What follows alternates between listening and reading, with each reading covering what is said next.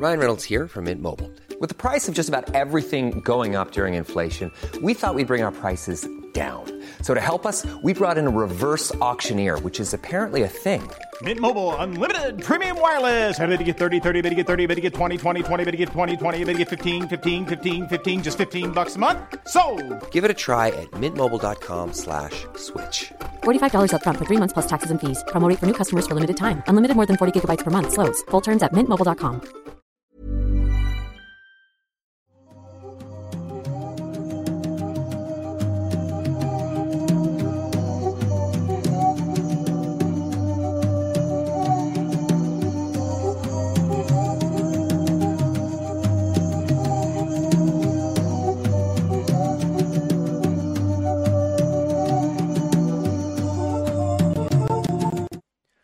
Hola, hola, bienvenidos a Noctámbulos de nueva cuenta. Una disculpa, ya sea que estén en Spotify o viéndonos ahorita en vivo en YouTube o en la versión grabada en YouTube, pero como habrán notado, tal vez no estuvimos aquí la semana pasada, hubo algunos problemitas aquí de, de inseguridad, que dijimos, no, estamos mal peinados, este, eh, estamos, tenemos sobrepeso, estamos, problemas de inseguridad, ya saben, que se viven acá en el norte de- del país, y pues por eso es que no, no pudimos Nada estar por más le gusta a mi prima. Cosas, inseguridades del norte. Cosas de norteños, claro. Ay, Sí, tenemos no- la interfaz, tenemos todavía el Eddie, el recuadrito ese de rec.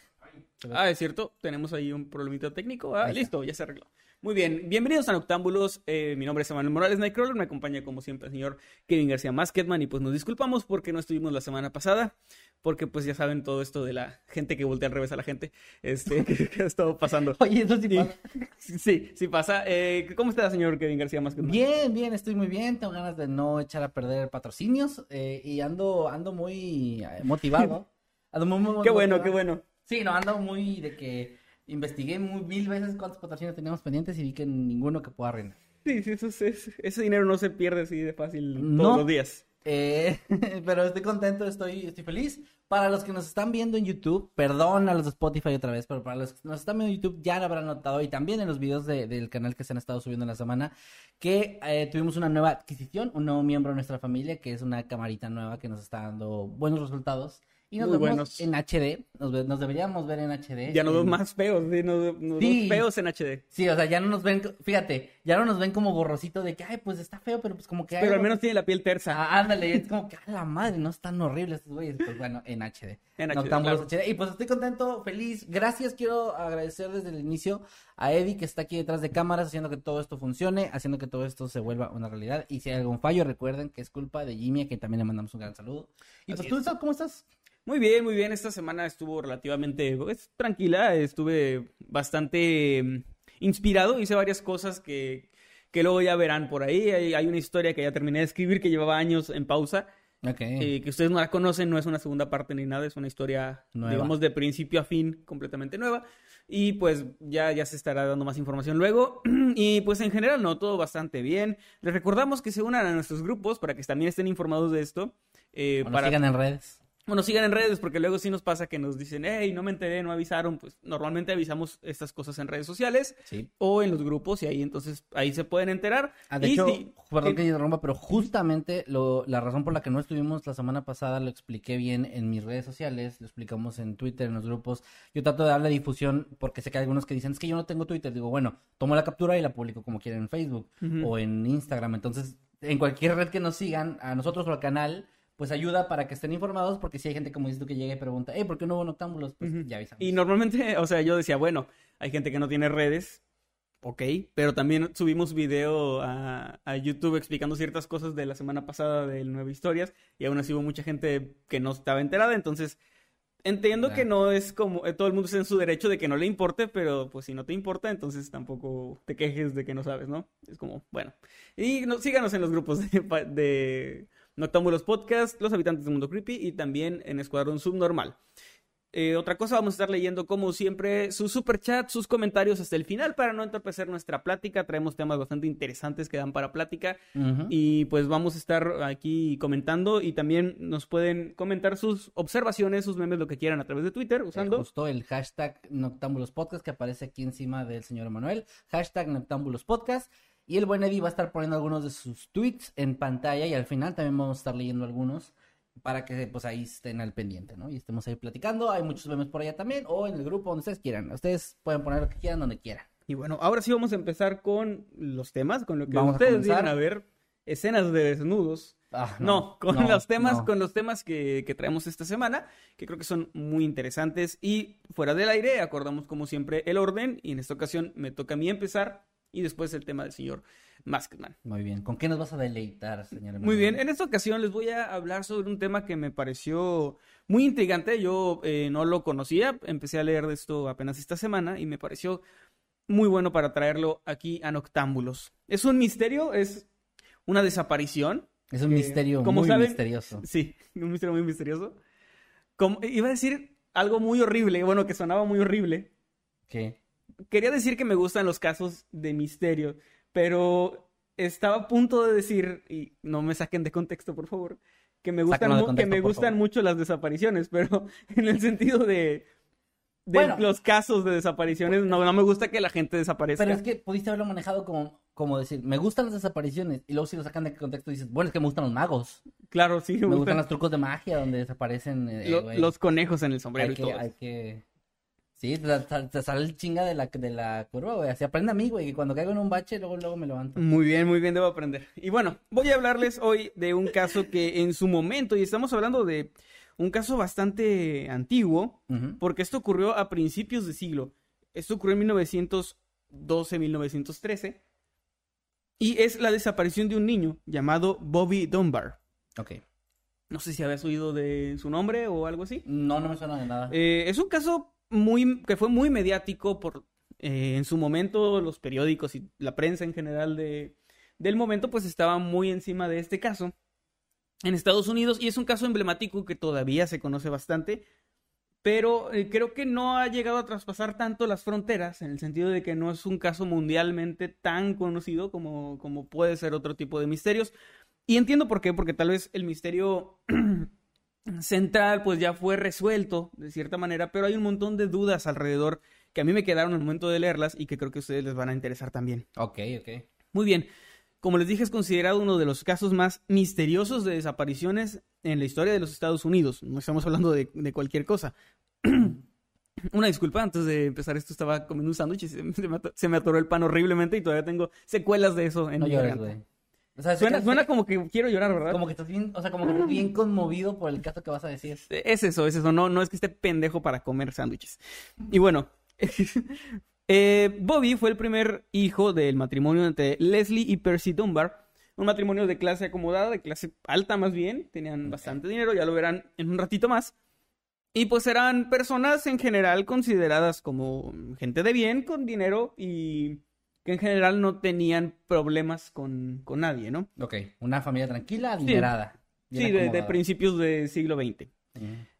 Ellos hicieron en agosto de 1912 un viaje, un viaje de, de pesca, así como de, de familia, con algunos amigos de la familia, a un lago llamado Swayze, creo que así se pronuncia, en Luisiana. Ok. Durante este viaje fue que ocurrió pues la lamentable desaparición de Bobby.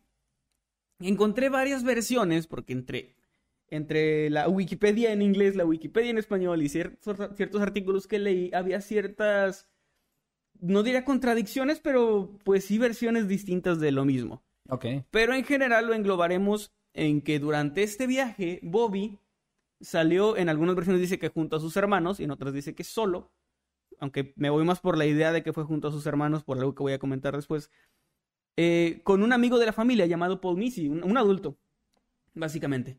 Eh, este, esta persona junto a este niño y otros niños salieron a caminar por el lago. Era una especie de campamento, entonces no era tal cual una casa del lago, sino un, un asentamiento donde que ellos este, eh, montaron ahí. Obviamente me imagino que será uno bastante lujoso y no cualquier casita de, de campamento, ¿no? Sino algo tal vez un poco más elaborado. Claro.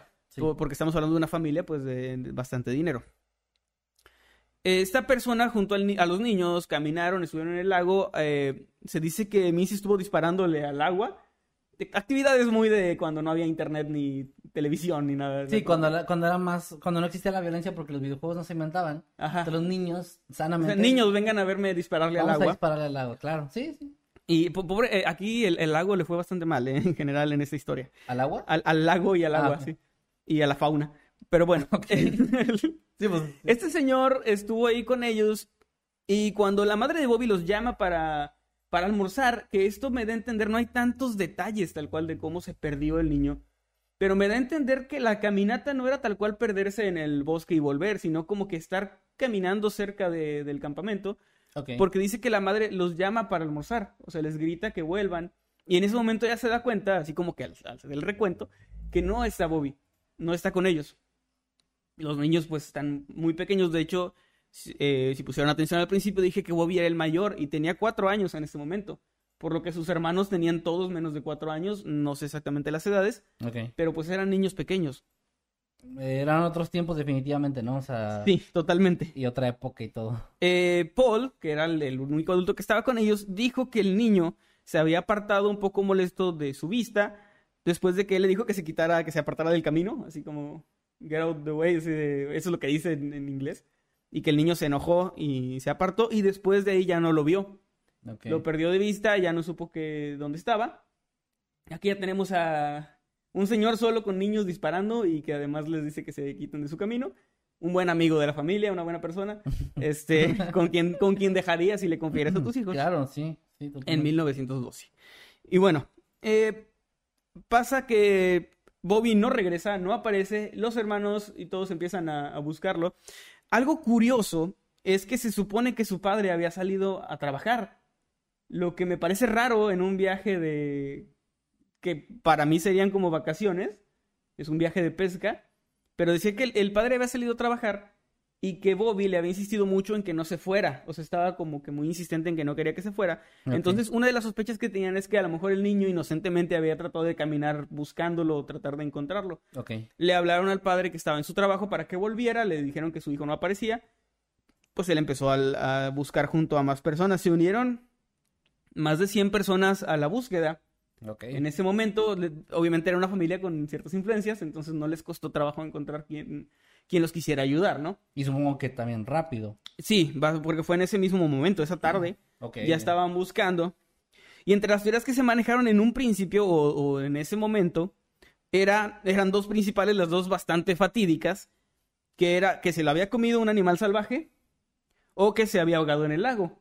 Ok. Dos posibilidades, pues sí, bastante realistas y bastante duras para, para la familia, ¿no? Ahora, algunas de las cosas muy de principio de siglo, debo agregar, que hicieron los voluntarios para tratar de encontrarlo, y parece que no les importaba tanto encontrarlo vivo, era destripar animales, abrirles el estómago para ver si estaba ahí dentro, Oh, claro. que, o sea, de animales cercanos grandes que estuvieran por Sí. ahí, era cazarlos y, Abrirles el abrirles el estómago, no, no encontraron restos del niño ahí. No recuerdo dónde vi eso, si en alguna película documental o algo donde habla- ah, justo hablaban de eso, de, de, de buscar rápido en las tripas, o en Ujú. este caso la- el estómago de un animal, porque ahí se pueden encontrar restos que todavía no están digeridos. Ajá. Y sí, o sea, es, eh, suena muy brutal y sí es, o sea, con los animales es muy brutal, pero me refiero a que es una, una forma de, de buscar indicios bastante astuta, diría, Eh, no ética, pero sí astuta. Sí. Y, Y, wow. muy, como dije, muy de principios de, de siglo. Que funcionaría ahora, eh, la verdad. No, es que seguiría funcionando, es lo que estaba pensando. O sea, ponle- eh, más bien creo que es algo que no estaba mal visto en esa época. Es que creo que ahora ya no se haría por, por lo el avance que ha tenido la medicina forense y todo eso de que pueden encontrar huellas y rastros. Hay muchas más herramientas, hay luz negra, por ejemplo, para buscar rastros de sangre. En ese momento no había nada de eso, no había pruebas de ADN, no había absolutamente nada y era buscar tal cual Como se pudiera. La segunda cosa que hicieron, que bueno, era como que vamos a buscar a este niño y que quitaría bastante la posibilidad de que el niño pudiera estarse escondiendo cerca del agua o en el agua y, y que luego no le pasara nada porque lanzaron dinamita al lago para que el cuerpo flotara, al parecer. Y el niño así en- abajo del agua, ¿no? Dos- Estoy aguantando la respiración, estoy rompiendo mi 99, récord. 100, 101 y a la chingada. Es que yo creo que, o sea, entiendo el concepto de aventar dinamita para que salga el cuerpo, pero ¿y qué tal si despedazaron el cuerpo al lanzar la dinamita? O sea, imagínate que sale, sale, el niño está contando abajo del agua, sale volando en pedazos y como, ah, ahí estaba. Obviamente muerto. Sí, o sea, es que este- es- no sé, es una idea que no me parece la mejor del mundo. Es que no, no, es- o sea, Eh, pero- estuve defendiéndolos hace unos momentos, güey, porque- claro, por la época. Digo, esto es como, están pendejos, o sea, Perdón, pero. Bueno. No mames. Muchos peces murieron igual. Claro, inocentes. muchas familias de peces dijeron que. Eh.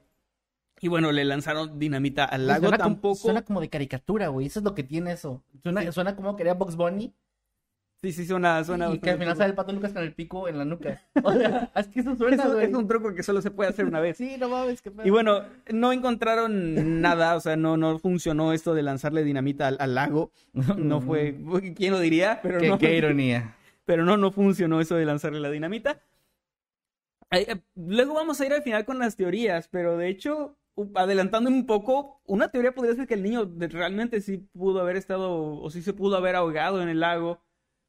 Y esto no sé qué tan potente habrá sido la dinamita, pero sí pudo haberlo, eh, o sea, haber deshecho del cuerpo a un punto en el que ya no encontraron nada, porque, repito, la medicina forense no estaba avanzada, ¿no? No, claro. Pero bueno, no me voy a adelantar a esto, vamos a, a- a seguir. ¿A dónde vas en la historia? Ajá.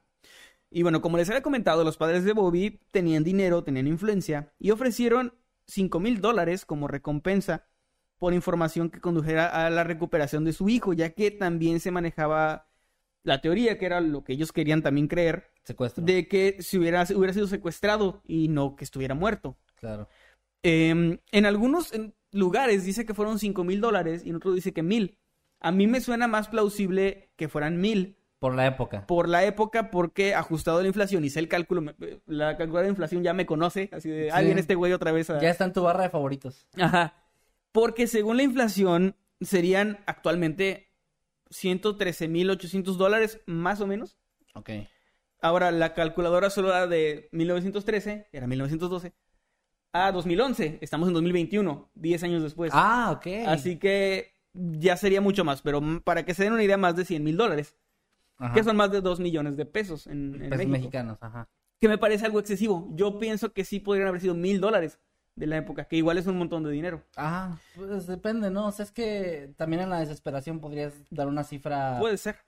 Que ahora, sí, esa teoría es bastante plausible porque estás hablando de una familia acomodada, conocida, que, pues en este caso, la persona a cargo del niño, el adulto a cargo del niño, pues lo perdió de vista, que es algo muy responsable, que cualquier persona que estuviera como al pendiente podría aprovechar ese momento, ¿no? Es una, es una buena teoría. Sí. Eh, ¿No le lanzaron dinamita al aire? A ver No, a, al- a la gente. A ver, la gente a ver si salía de las bolsas de los niños. O mataron a un señor a ver si se lo había comido, ¿no? No, no, no, no hicieron Entonces, nada de eso. Vamos bien.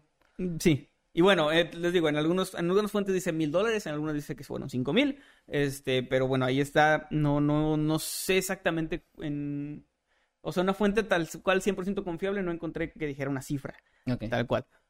Muchas personas eh, en busca de la recompensa, que es algo que pasa cuando ofrecen recompensas, empiezan a salir un montón de personas diciendo, ah, yo lo vi, yo tengo información, esperando cobrar el dinero, ¿no? Entonces esto retrasó bastante la, eh, pues la investigación porque llegaba mucha gente con información falsa, con información que, pues sí, no, no era, no era la, la real.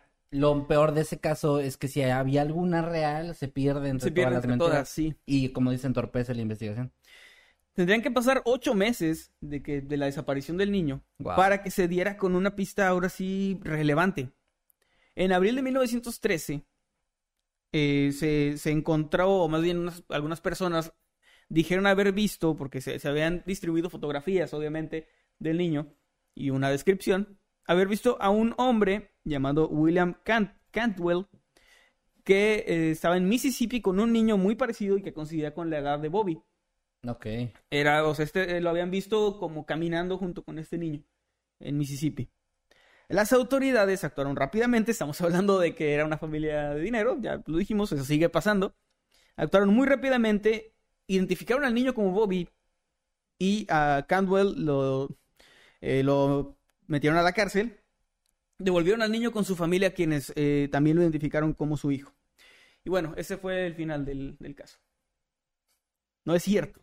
No, esto parecería ya un final feliz. Sí, hijo de, de que, de que, ahí. de que un, pues es un caso Apágalo, misterioso Otto, apágalo. donde, donde pues sí, se encontró al niño y se, se pudo arrestar al secuestrador, pero la vida lamentablemente no es así de bonita y de simple. ¿Puedo interrumpir otra vez? Ajá. Ya lo hice, como quiera. Eh, ahorita que estaba, antes de pasar a la siguiente parte, antes se me olvide, estaba pensando en la parte donde pusieron la, la búsqueda del niño, en la recompensa.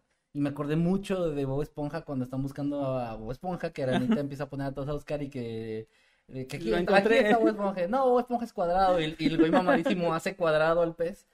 Y, y estoy listo. Y luego es amarillo y sac- sacaron un- una caja de cereal o una, un plátano. O sea, así me imaginé a, Algo al- así. a la gente. ¿De qué lugar era, perdón? ¿Qué Mississippi era De donde lo encontraron, sí. Ah, ok. Bueno, o sea, siempre se imagina. Bueno, eh, aquí realmente es donde empieza el verdadero misterio y lo más interesante de este caso. Tal vez recuerden que hace algunos noctámbulos, no recuerdo cuántos, les traje el caso de una mujer que perdió a su hijo. Y las autoridades le trajeron a uno que no era. Sí. Y ella, y el niño decía que sí era, pero ella decía que no. Y resultó que no. Esto es lo contrario. La policía lleva al niño y la familia dice, a huevo, es mi hijo. Pero el niño se comportaba muy raro, decía no reconocerlos y pues se comportaba con indiferencia y con confusión ante esta familia que le decían que era la suya. Ok. Aquí lo que me llama la atención es que los padres del niño insistían en que sí era él. Que pues sí, ese, este es mi hijo desaparecido, es él. Eh. William Cantwell, que fue al que a quien arrestaron, siendo interrogado y pues acusado de ser el secuestrador, dijo que este niño no era Bobby Dun- Dunban, sino que era un chico llamado Bruce Anderson y que era hijo ilegítimo de su hermano y una mujer llamada Julia Anderson. O sea, este señor sería el tío de este niño en, en- en esta versión. Ok. Eh, él dijo que Julia la- le había este, voluntariamente dado el niño, no, no se lo había dado, sino que se lo había encargado de alguna forma para que fueran a ver a la hermana de, del padre del niño, para que la fueran a visitar. Y llevaban alrededor de un año de que no habían visto a la mamá y no pude encontrar por qué. Pero al parecer la mamá llevaba ya un año sin ver a su hijo después de dejarlo con, uno de sus tíos, principios de siglo. Sí, es que, es que ahorita sonaría una historia súper rara, pero siento que en la época es como, ah, sí, claro, pasó dos años con su tío. Eh, De hecho, Encargado, yo sí. sí conozco, o sea, en mi familia hay casos de, de tíos míos que se fueron a vivir con familiares a otra Años. ciudad para estudiar y pues no se comunicaban, de no había manera de comunicarse durante años con su familia a menos que fueran a visitarlos.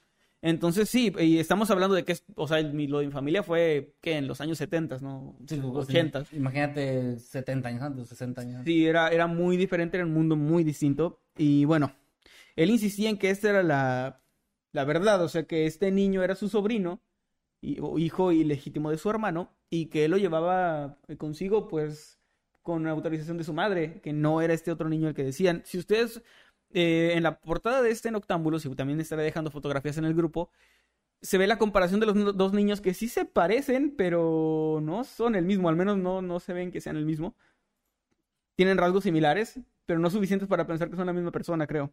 Ok. Bueno, las autoridades contactaron a Julia, la supuesta madre de este niño, y ella confirmó que sí era su hijo, que no era el, el hijo de esta familia rica. Trató de recuperarlo, pero no tenía dinero para un abogado, no tenía ningún recurso, y el juez, de hecho, declaró que el niño era Bobby Dunbar y se lo dio a los padres. a Por los padres dinero, ricos. claro. No sé si tal cual por dinero, pero pues porque la señora no tenía. La otra señora no tenía argumentos o no tenía dinero para un abogado. Entonces, Entonces, fue por dinero. Bueno. Fue básicamente el señor Burns con su chingo de abogados, ¿no? O sea, Sí. qué triste, güey. y bueno, ella continuó eh, su vida después de esto. La señora no pudo recuperarlo y siguió su vida sin su hijo. O el niño que decía que era su hijo. Y luego encontró la, pier- Y- la pierna de un niño en un lago. No, perdón, ya. adoptó un niño que, que llegó ahí que dijo que era Bobby Soy Dunbar. Dijo- Bobby, Dijo, bueno. ah, bueno, pues quédate aquí. No, bueno, eh, su hijo, recordemos que tenía 4 o 5 años en ese momento, pues terminó aceptando que era Bobby Dunbar, aceptó su identidad. Y él murió en 1966, ya de grande después de haber tenido toda una vida, ¿no? Y eh, pues el, caso aquí, digamos que llegaría a su final durante muchos años con la muerte de, de Bobby. Después de mucho tiempo, a finales de los años 90, una nieta descendiente de Bobby, al saber la historia, se puso a investigar, leyendo periódicos, leyendo un montón de cosas y vio que había muchas inconsistencias. Así que lo que hizo fue que en el año 2004 se hicieron pruebas de ADN que demostraron que este niño no era Bobby Dunbar, que no tenía relación con la familia. Ok. Y pues eh, la conclusión es esa, que este niño aparentemente pues sí era el hijo de, de Julia, de esta otra señora, sí era sobrino de, de William, me parece que se llamaba, Sí. y no era el verdadero Bobby Dunbar. Y esto deja un montón de preguntas, como qué le pasó realmente a Bobby Dunbar, que me sorprende muchísimo que en todo lo que leí no hay ni una nota donde se ponga como sospechoso el amigo de la familia, el único adulto que estaba con él solo Ajá. y que dijo, ah, se me perdió, o sea, o, o la familia. o a la familia tal cual, sí, o sea, no, te- es que te fijas cómo sigue pasando actualmente esto de las influencias y del dinero, pero estaba muchísimo más marcado en esa época donde ni siquiera se tomó como una posibilidad que el amigo de la familia pudiera tener algo que ver. No, pues eran épocas donde, donde el dinero, digamos, no es que no pase ahora, pero siento que era más como una familia acomodada, tenía mucho más poder sobre las autoridades y eso que ahora, porque era menos visible y el público que- creo que tenía menos, o sea, la gente común eh, tenía como menos injerencia en esas cosas.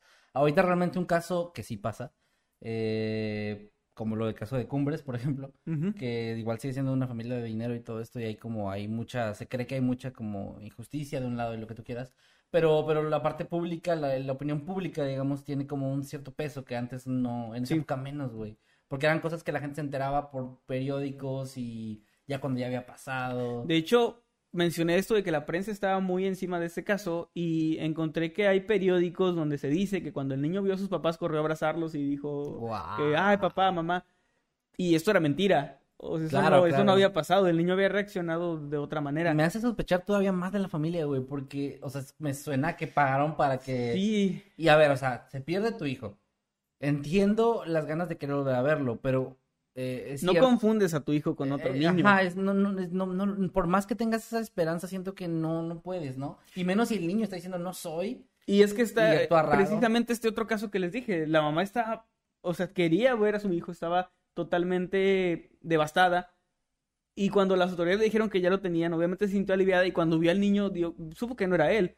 Porque creo que como padre o como madre piensas en que si este no es tu hijo, tu hijo sigue desaparecido Exacto. y quién sabe qué le esté pasando, ¿no? Entonces Exactamente. no vas a fingir por, o sea, por tú estar bien que ese niño es el que tú buscas. Sé que pasa, porque he leído casos al respecto, donde pasa pero con cuerpos. Que la familia, eh, un cuerpo que es difícil de identificar, cuando la persona obviamente ya falleció, Mm. y la familia se aferra un poco, es que no estoy seguro si es mi familiar o no, porque tienen esa duda de decir, a ver, si digo que sí es, pues ya pongo un punto, ¿no? Ya puedo, Sí. puedo enterrar este cuerpo, puedo tener eh, la despedida, pero se queda esa sensación de, es que ¿y si no es, ¿y Ujú. dónde está entonces mi familiar perdido, ¿no? Mi familiar que sigue a lo mejor sufriendo, que sigue en algún lado. Entonces, eso es lo que a mí me hace pensar más todavía.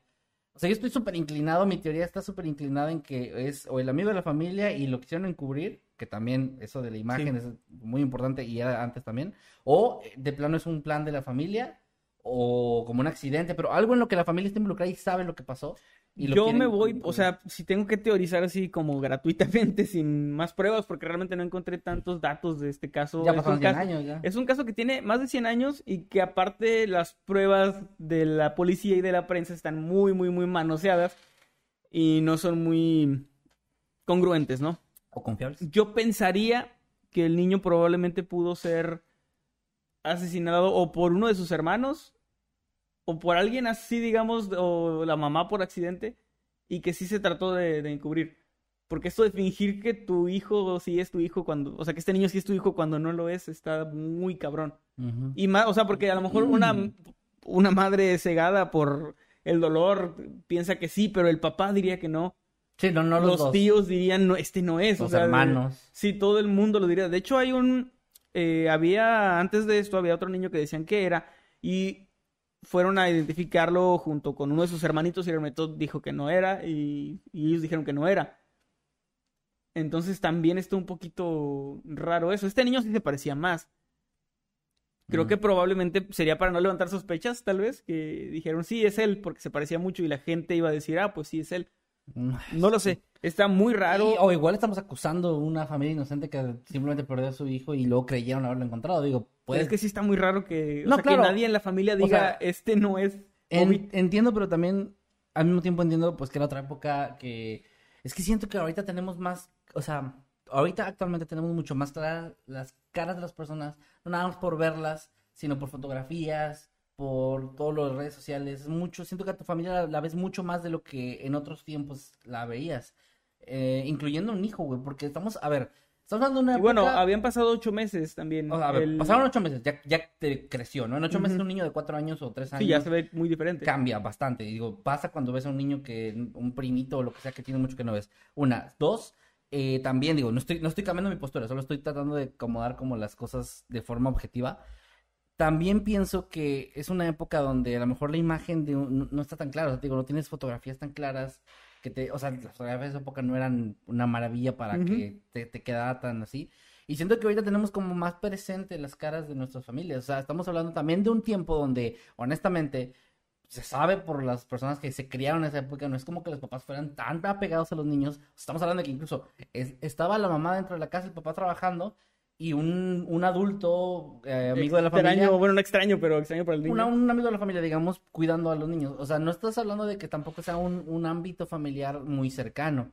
No era así. Es más, a- en la actualidad todavía no es tan así. O sea, ya está cambiando, pero todavía papás que crecieron, o sea, personas que crecieron en los setentas con papás de esa época, los papás no son tan apegados, menos creo que a principios del siglo pasado. Eh, Yo también entendería que a lo mejor ni lo conozcan tan bien, güey. O sea, no me sorprendería que sea como que, ay, pues sí sé que es mi hijo, ¿no? Pero no es como que juegue con él todos los días o le preste la atención. Menos que son varios hermanos. O sea, siento que todo eso ayuda a eso de que, bueno, puede ser una familia inocente a la que se le, se le esté dando un... O sea, le estén culpando de algo que pues Lo, lo que se me hace raro es que el niño desapareció, pero, por ejemplo, hicieron esto de la búsqueda, hicieron esto de los animales y no encontraron nada, ni encontraron un cuerpo a lo mejor en el lago o cerca. No es como que lo hayan buscado de la mejor manera, pero, pero no sé, o sea, este, Y si lo hubieran secuestrado, no salió nunca, pues, alguien pidiendo rescate, ¿no? pues la, la, idea de que lo hubieran secuestrado tendría que haber sido un secuestro para, o sea, para tenerlo otra persona y no para pedir un rescate. Pero sí, está muy raro, es extraño porque es un caso resuelto que deja un montón de dudas porque no está resuelto tal cual porque sigue habiendo un- una desaparición. O sea, lo que se resolvió es que este niño que encontraron no era, Sí. pero el, el original, el niño eh, Bobby, pues no, no volvió a aparecer y no se supo nunca más qué fue lo que le pasó. Con eso llego a la conclusión de mi tema. Muy bien, pues gran tema, la verdad. Un buen misterio. Me gustan mucho los que dejan muchas preguntas. Para la gente que nos está escuchando, nos está viendo, pues ahí déjenos sus teorías también. ¿Qué opinan ustedes? O si alguien ha investigado o conocía este caso y tiene algún dato extra que a lo mejor no hayamos mencionado, pues todo eso es bienvenido. La conversación siempre es bienvenida. Y creo que va a haber mucho ahí de la gente de, de opiniones y todo esto. Porque sí, es que siento que además es uno de esos casos donde te queda como el, y es que si, o sea, si la familia está involucrada y son o fueron culpables, culeros, o sea, se te queda ese mal, mala onda, ¿no? De no manches, hacerle eso a tu hijo y a un niño desconocido, a- Ujú. arrebatarle su vida. Voy a hacer algo que nunca hemos hecho, pero puede ser interesante e interactivo. Voy a poner una encuesta en Twitter Va, va, va. preguntándole si ustedes creen que fue la familia o no. A ver, voy a hacer así la pregunta. Fue. No se olvide poner el hashtag para que les aparezca por si lo busquen como hashtag Necesitamos los Podcast o en la cuenta de Manuel-Night, voy a poner fue culpable la familia. la familia de Bobby. Y voy a poner hashtag Noctámbulos Podcast. Para que vayan, por favor. Y, más, más de ratito vamos a decir, pues, que cuál fue el resultado. Entonces ponle de Sí. una hora, ¿no? Porque No. o no sé cuánto tiempo te deja. Le voy a poner, a ver. ¿Te deja minutos? Sí, sí, me deja minutos. ¿Puedo poner unos 20 minutos? Yo creo que sí. 20 minutos ya, ya sabremos. Perfecto. Muy bueno, pues en lo que Manuel termina de configurar, vayan a buscar ah, en tu cuenta, ¿verdad? Arroba Manuel-Night en Twitter. Arroba Nolan bajo night. Está listo en 20 minutos. Va a. Como dice Sí, el 20 meme de Jefe. Gorgory, que el pueblo decida. Que el pueblo decía si fue culpable o no la familia de Bobby. Excelente. Ya está, Pues, ya está la encuesta para que vayan y voten y pues dejen ahí su opinión también en, en los comentarios de respondiendo ese tweet, perdón. Bueno, pues, ay, si nos están escuchando Spotify, pueden ir a tu tweet, a tu cuenta de Twitter y ver cuál fue el resultado, o si, o si quieren esperarse a que lo digamos en unos minutos más. Eh, pues con eso terminamos con tu tema por lo pronto. Ahora te regresamos con una de la encuesta. Les recuerdo y les aviso a los que vayan llegando que los superchats los vamos a estar leyendo al final de los temas para no entorpecer ahorita o extendernos demasiado con eso. También les agradecemos a los que están aquí en vivo con nosotros. También les recordamos que tenemos los grupos oficiales como Noctámbulos Podcast, donde la conversación se pone muy, muy chida y la gente sube memes o suben más datos de los casos, como lo de la canción esta de Like the Wind, o mucha discusión al respecto, que se puso muy chido. O pues si quieren, ahorita también estamos en eh, Twitter revisando los tweets con hashtag Noctámbulos Podcast y Eddie está poniendo algunos en la pantalla. Sí, está el buen Eddie. Muy bien, eh, pues nada, vamos a seguir entonces eh, con el, el caso que traje que les preparé el Muy día bien. de hoy. Quiero comenzar, eh, bueno, haciendo una pequeña aclaración y una pregunta. Primero la pregunta, seguramente ya cono yo sé que tú sí, pero la gente ya conoce el caso muy muy famoso del Paso Diatlov. Ujú. Es un caso Sí, que es de los muy- más comentados, es de los misterios más comentados de, todos los que hay en internet, porque la verdad es que es un caso muy interesante. No es, no es, no es este extraño que sea un caso tan famoso, ¿no? De hecho, eh, es un caso que tiene tanta atención y que ha resurgido su popularidad tantas veces que ha, ha habido nuevas investigaciones. Tengo entendido que hay una teoría de 2021. O sea, Sí, apenas hace, este hace poco salió una supuesta ya conclusión del, Ajá. del caso. que le da como ese cierre, o sea, es un caso que está muy vivo todavía. Para los que no sepan, les digo así como un resumen, eh, así súper, no resumen, más bien como una tipo sinopsis súper rápida. Es un incidente que ocurrió en febrero de 1959, donde un grupo de 10 excursionistas desaparecieron en las montañas de los Urales en la Rusia soviética.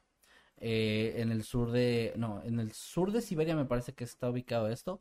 Ahorita les voy a dar algunos datos más. Pero bueno, a lo que iba con esto es que ese es un caso súper conocido de esa zona.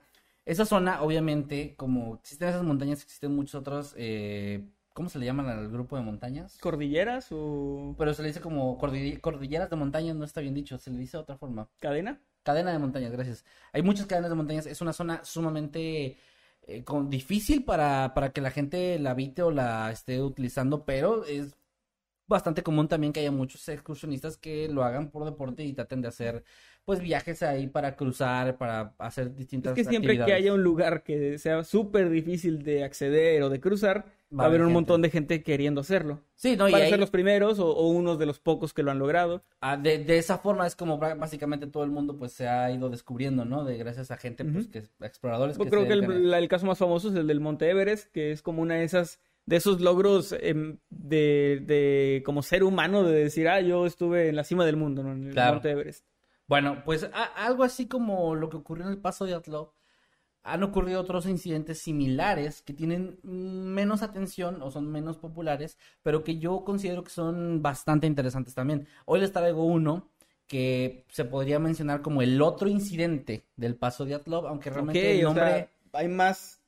No, no tiene que ver con este caso tal cual, pero no es dentro de la misma zona. Es, es que dentro de la misma zona es un poco ambiguo, porque, o sea, ahí, ahí va, yo te lo estoy presentando como lo encontré en internet. O sea, es una forma en la que se le conoce, como el otro, ca- el otro, El otro, ca- el otro paso diatlo. el otro caso del paso de Atlo- de Atlov, pero el nombre, digamos, oficial de este tema, de este caso, es el incidente eh, de Kamardavan. Kamardavan es otra, otra, otras montañas que están ubicadas también en Siberia, al sur, en la, em, al este de Asia, y bueno, en- sí están ubicadas cerca geográficamente, pero tengo, ahí lo voy a poner en el grupo de rato, saqué una imagen, fui a investigar qué distancia hay entre las montañas Kabar, Kamardavan y las montañas de los Urales, y son como 2.9 kilómetros más o menos. O sea, cerca, eh, 2.9, no, 2.9 kilómetros eran, o eran 2.9 mil kilómetros, 2.9 mil kilómetros. Ah, bueno, ahí sí, Sí, ya, no, no. ahí sí es mucho. Sí, como, o sea, chingos.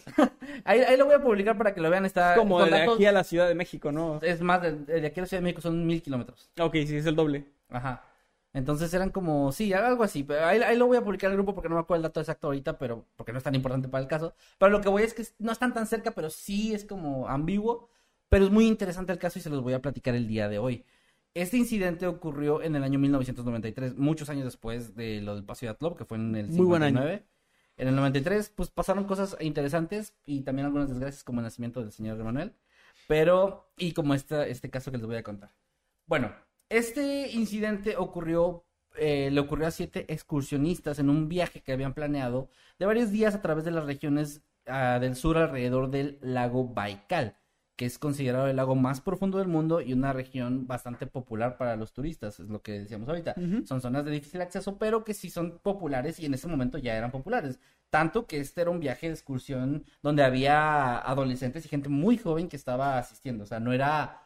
No se estaban aventurando algo demasiado extremo o demasiado inhóspito. Eso es importante también de, de este conocer. Bueno, eh, ellos eh, liderados por una mujer de nombre Lu Lyudmila Korovina, son puros nombres en ruso, así que perdón, de 41 años de edad. Esta mujer era la líder y básicamente la mentora de los excursionistas más jóvenes, una mujer sumamente experimentada, que aunque no logré encontrar exactamente a qué se dedicaba, sí hacía este tipo de excursiones de manera profesional. No era una Sí, novata no- cualquiera, ¿no? Era alguien realmente experimentada. Y este tenía a su cargo a un grupo de siete personas, que eran Sacha Christine, de 23 años, que era el subdirector, digamos, como el protegido de esta mujer, el segundo al mando. Eh, Tatiana Filipenko, de 24 años. Denis Shap- Shapkin, de 19. Esta es muy importante la que sigue para que se la aprendan. Valia Utochenko, y es muy importante en la historia, de 17 años de edad. Victorilla Saleslova de 16 y por último Timur Bapanov de 15 años. Eran seis, perdón, a cargo de Lyudmila. Lyudmila. Estos chicos, estos jóvenes, eran parte de este grupo de excursión que estaban armando esta mujer y que habían planeado un viaje en agosto. Eh, de- básicamente era un viaje de verano. Habían tenido, eh, digamos, todo preparado, tenían su equipo listo y todo esto.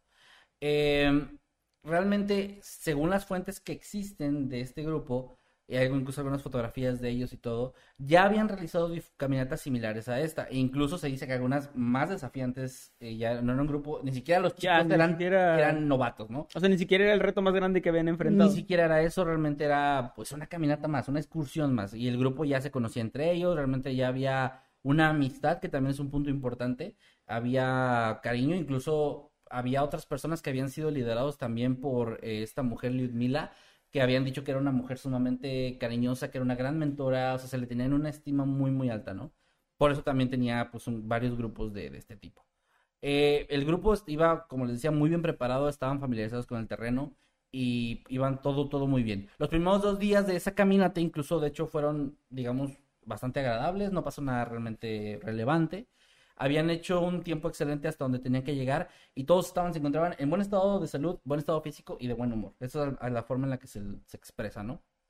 Sin embargo, el 4 de agosto ocurrió un... El clima comenzó a volverse más complicado. Había lluvias intensas que no estaban pronosticadas, cosas que los agarraron un poco por sorpresa.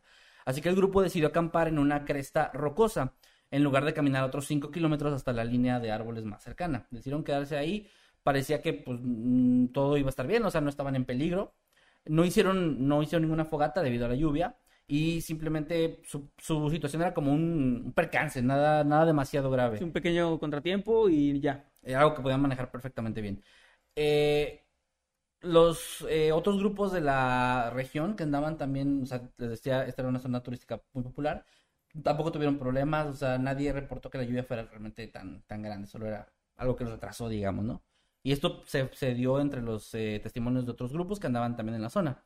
La lluvia se calmó durante la noche y por la mañana se despertaron, eh, prendieron una fogata, prepararon el desayuno y comenzaron a acampar en ese lugar. Continuaron por la ladera de la montaña hacia la línea de árboles más tarde y casi inmediatamente después de que comenzaron esta caminata y donde iban a continuar ya con lo que tenían previsto, la última persona en la fila, Sacha, comenzó de pronto, y eso es- ya empieza la parte super creepy, comenzó de pronto a sangrar de los oídos y los ojos, seguido de, Ok. de- comenzó a lanzar espuma por la boca, a convulsionarse y cayó al suelo. De un momento para otro pasó esto y cayó al suelo ya completamente Solo él, o sea, en ese momento. En ese momento, solo él. Lyudmila, la líder, corrió hacia él y le ordenó a todos los demás que se quedaran donde estaban, que no se movieran, y empezó a atenderlo. Sin embargo, en cuestión de segundos, ella empezó a presentar los mismos síntomas que Sacha. Se derrumbó sobre el cuerpo tendido del hombre incluso, y parecían los dos estar muertos, de un momento para otro. Tatiana vino a ayudar y casi de inmediato mostró síntomas Tatiana, graves. desde acá, desde... Sí, empezó ahí el Sí. patio de mi casa. No mames, pendejo. Dijo, oh, hay unos rusos en problemas, niños. Voy a interrumpir el programa del... ¿Cómo se llama? ¿El espacio de Tatiana? El espacio de Tatiana. Sí, creo, no sé. El 93 ya estaba, ¿no? ¿O no? No sé, güey, no sé. Y se fue, se fue volando. Tatiana llegó. Bueno, no esa Tatiana, pero una Tatiana llegó. Llegó. Siempre una Tatiana ayuda. eh, la Tatiana del grupo. llegó y casi de inmediato comenzó a mostrar los mismos síntomas graves. Sangró por la boca, sangró por los oídos, se por la boca. Al acercarse. Al Tengo una teoría, pero supongo que hay Hay un- de hecho, este caso es 30% caso, 70% teorías. Así Ok. que ahorita llegamos a eso. O sea, el caso es pequeño, pero hay un montón. Más o menos pequeño. Eh, bueno, les decía, Tatiana, la tercera del grupo, o sea, el que estaba ahí cerca, eh, en pánico llegó a ayudar, le pasó exactamente lo mismo. Sin embargo, ella... a Donalú. Es bien pendejo, güey. Y aparte, pinche ronco, pero bueno. ya sé. Si, si entendiste esto, por favor, eh, por favor, por favor, ve a revisarte el chequeo médico anual. Ya es. Ya te toca la vacuna. ya te toca la vacuna de población en riesgo.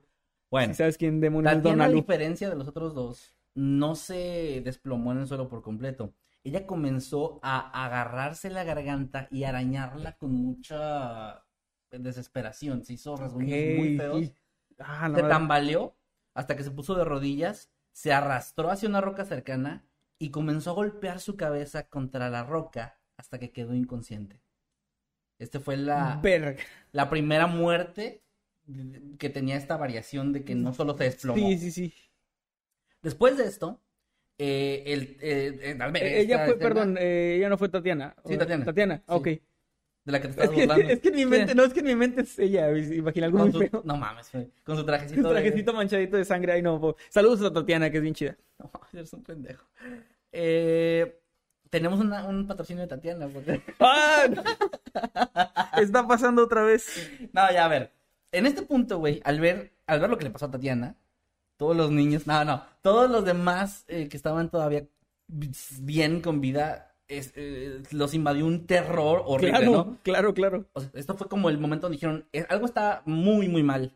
Y los miembros eh, más, más grandes, incluidos los dos líderes o los, o los que tienen más experiencia, ya habían muerto en cuestión de minutos. O sea, pues ya habían fallecido los que tenían, los que los iban Sí. a salvar de ahí, ¿no? Los que nos podían explicar algo. Así que Denis y Valia permanecieron cerca horrorizados, pero no se acercaron. O sea, permanecieron donde se quedaron, no se acercaron. Dennis de pronto corrió hacia una roca mientras Valia estaba en shock, no se podía mover, solo se quedó ahí de pie sin saber qué hacer. Valia me representa, creo que así, así reaccionaría yo. Bueno, ¿te, te va a gustar eso entonces? Lo que va a pasar. Victorilla y Timur eh, corrieron. No, no, no sé, no, no supieron qué estaba pasando, pero solo empezaron a, a correr. Eh, se dice que posiblemente hacia la cobertura de la línea de los árboles, pensando que a lo mejor ahí estarían más a salvo. Sin embargo, ellos también comenzaron a mostrar síntomas, a pesar de que no se habían acercado a los cuerpos. Ok. Comenzaron a Solo mostrar por, síntomas. por correr, o sea, por Comenzaron a correr y mostraron síntomas así de la nada. Eh, incluso se- hay una versión de los hechos donde se dice que Victorilla en realidad se regresó y mordió a Timur, o sea, lo agredió. Pero esto es algo que se encuentra en una sola fuente de un Ya, montón que ya, hay. ya suena más como. Suena como una invención, pero sí, lo- suena así como que lo quieren hacer ver como algo zombie medio Sí, yo, lo, ¿no? yo lo, lo- lo digo porque está ahí en alguna fuente, pero no es como, no se mencionan otras. Pero bueno, ambos, sea como sea la versión de los hechos, ambos corren y colapsan antes de llegar demasiado lejos, caen inconscientes o en este caso muertos. Finalmente, Denis y Valia huyeron juntos. Denis el que se había escondido en la roca y Valia la que estaba petrificada. Aunque también en algún momento... Yo creo que Valia lo hizo con su mente. No mames. Estaba ahí en medio así, matándolos a todos. Como, como Dark Phoenix. Bueno, da- ellos dos comienzan a correr, pero en cierto punto Dennis también muestra síntomas y sucumbe ante ellos y cae muerto. Mierda. Valia- Es que, es que, o sea, imagínate eso, güey. o sea, No, estás, eso es- estás ahí en medio, porque aparte no es como que estés en la ciudad o algo así. Estás No, en medio no, de una montaña, en medio de la nada. No, y tu líder experimentado. los más experimentados. Y ya es se como murieron. tus, tus compañeros empiezan a caer uno a uno de manera horrible, porque ni siquiera es como que solo se desmayen, o sea, No, no, no. de manera horrible. Y de repente estás ahí solo, sola en el caso de ella. Y... Sí, de Valia que se ¿Qué- fue qué- la. Qué culero. Entonces, eh, sí, realmente es una situación. Creo que si nos ponemos un poco en los zapatos está realmente horrible. Sí. Y bueno, ella eh, no tuvo un, sin ningún síntoma, así que siguió corriendo, llegó a la línea de árboles y se escondió ahí hasta el anochecer. Te recuerdo que esto había sido en la mañana. Estuvo Ajá, estuvo todo el día. horas ahí escondida. Ella tenía una tienda de campaña y un saco de dormir. eh, o un saco de dormir, perdón, ahí las versiones también varían. Tenía algo con lo que podía pasar la noche en el bosque, sin embargo no tenía comida, porque solo tenía otra persona de su grupo, y tampoco tenía mapa, tampoco era lo que ella estaba cargando. Así que por la mañana siguiente tomó la decisión de regresar al lugar donde estaban los cuerpos y notó que eh, seguían ahí, no se habían movido del lugar y pues estaban obviamente ya, para este punto confirmadísimo que estaban muertos. Eh, ella buscó algo de comida en el equipo de, de ellos y, y, bueno, estuvo ahí tratando de tomar cosas que le sirvieran para sobrevivir. Regresó al bosque y atravesó este sitio durante varios días sola, hasta que el 10 de agosto, cinco días después de que ocurre el incidente, un grupo de kayakistas ucranianos ven de pronto, o se topan de pronto con una niña, una adolescente casi catatónica, eh, que está de pie junto a un río. Ella, ellos le hablan, ella no responde, y, y, pues al ver que está como en ese estado de shock, la llevan a un puesto policial cercano, donde lentamente con el paso del tiempo y a través de los días, ella pudo comenzar a hablar, la identificaron como Valia y empezó a explicar lo que les acabo de contar. Todo esto, pues gracias a aquel testimonio, que ella eh, se sabe qué pasó. Esto, o sea, eh, yo no conocí este caso, no había escuchado absolutamente nada de eso, pero te juro que, o sea, pensaría que es una creepypasta si no fuera porque me estás diciendo que es un No, caso es, es real. un caso Está real lo pueden súper buscar. cabrón. Ahí va. Es interesante porque las teorías es lo que te dan como otra idea. Pero bueno, vamos a llegar al final de la historia. El momento de, de recuperación de Valia es un poco sospechoso porque las muertes ocurrieron el día 5. Valia fue encontrada el día 10. Y digamos que es posible que haya tardado todavía un día o dos en llegar a las autoridades porque el puesto policial más cercano no está. O sea, más cercano. sí, más no cercano es relativo. Sí, es relativo porque estamos hablando de, de que van Está a caminando. y 2.5 estaban- mil kilómetros. Sí, sí, bastante lejos. Eh, sin embargo, a ver, estamos hablando de que máximo llegó a- con las autoridades el día 12. Máximo tardó, ya lleva ahí siete días desde que ocurrió. Pero ¿quién es Máximo? Eh, No es cierto, ya continúa, perdón. eh, estuvo bueno. A lo que voy es que el problema aquí es que, digamos que otros tres, cuatro días pasan hasta que ella pueda hablar o decir algo, pero ahí no cuadra aún así porque es demasiado tiempo. La búsqueda empieza, por, la búsqueda de los cuerpos y de, la, de estos excursionistas comienza hasta el día 24 de agosto. Pasan demasiados días y los cadáveres los encuentran en dos días, el día 26 Ok, entonces sí pasó mucho tiempo. pasó mucho tiempo y, y esa es otra, una de las partes que no se explican de por qué tardaron tanto en empezar la búsqueda de estas personas. Ahora, ahí te va. Los informes oficiales de la las autopsias de, estos, de estas personas indicaron que todos murieron de hipotermia y que el líder, la mujer, había muerto de un ataque cardíaco.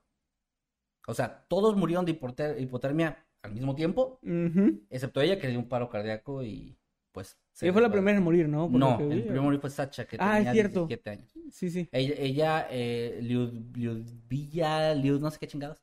Ella fue a, era la líder y fue a, fue a ayudarlo. Porque, pues, Sí, fue la- la fue la que fue que- primero y la segunda en morir. Y ella murió de un ataque cardíaco. Ella, según estos informes, murió de un ataque cardíaco.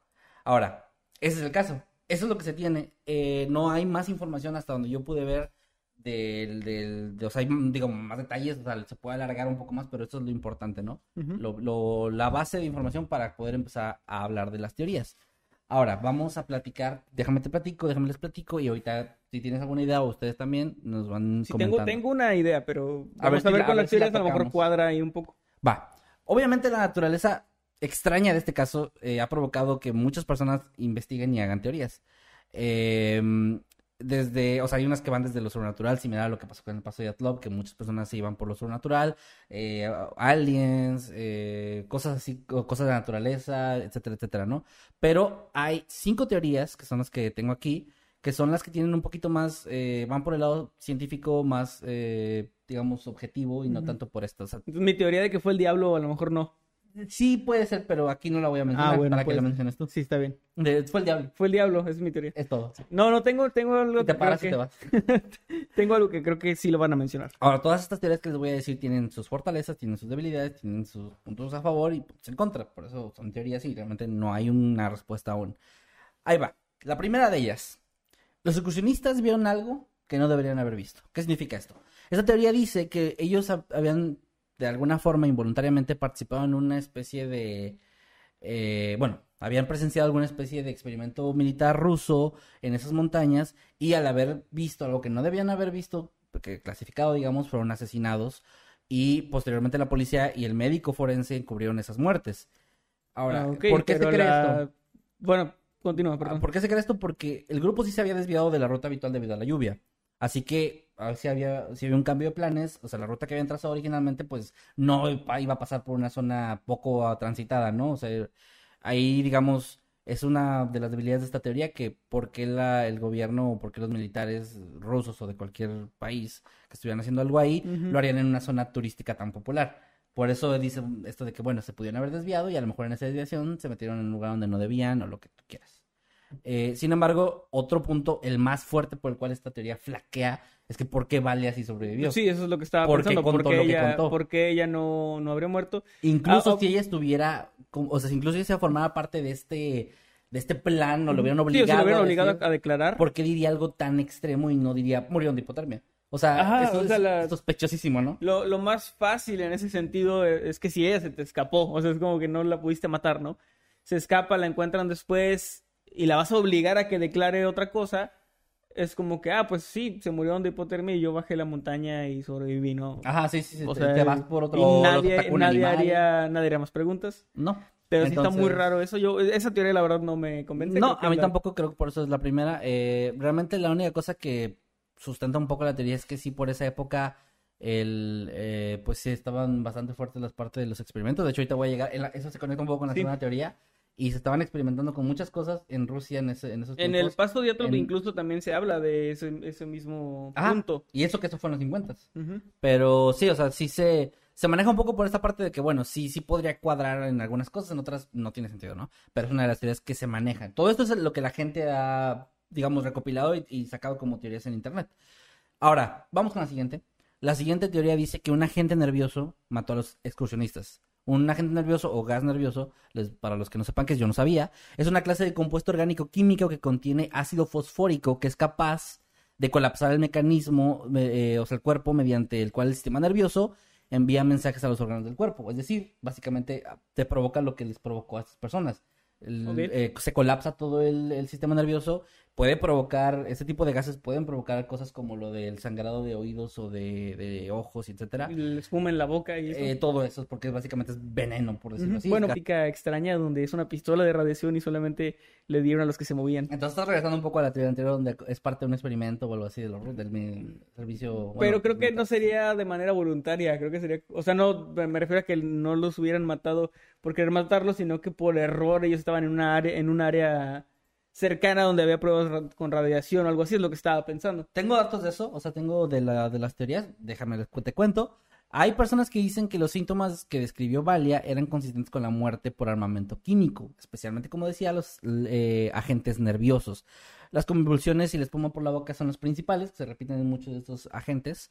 Y bueno, las muertes coinciden con, incluso con los resultados de la, la autopsia, porque el contacto con agentes nerviosos puede causar dificultad respiratoria, hematomas en los pulmones que pueden ser un signo de muerte por gas nervioso. El paro cardíaco también es causado por agentes nerviosos que coinciden con la causa que se dio de muerte de Lyudmila. La causa de muerte de los demás excursionistas eh, sí podría ser hipotermia si estuvieran expuestos a una toxina nerviosa, ya que podrían haber quedado inconscientes o entrar en coma y finalmente sucumbir ante la exposición a las temperaturas bajas. O sea, Sí, que estuvieran vivos, pero ahí... o sea, que, que al final murieran por eso, pero estuvieran, lo que les provocó el, que colapsaran, hubiera sido, pues, este envenenamiento, por decirlo de alguna forma, ¿no?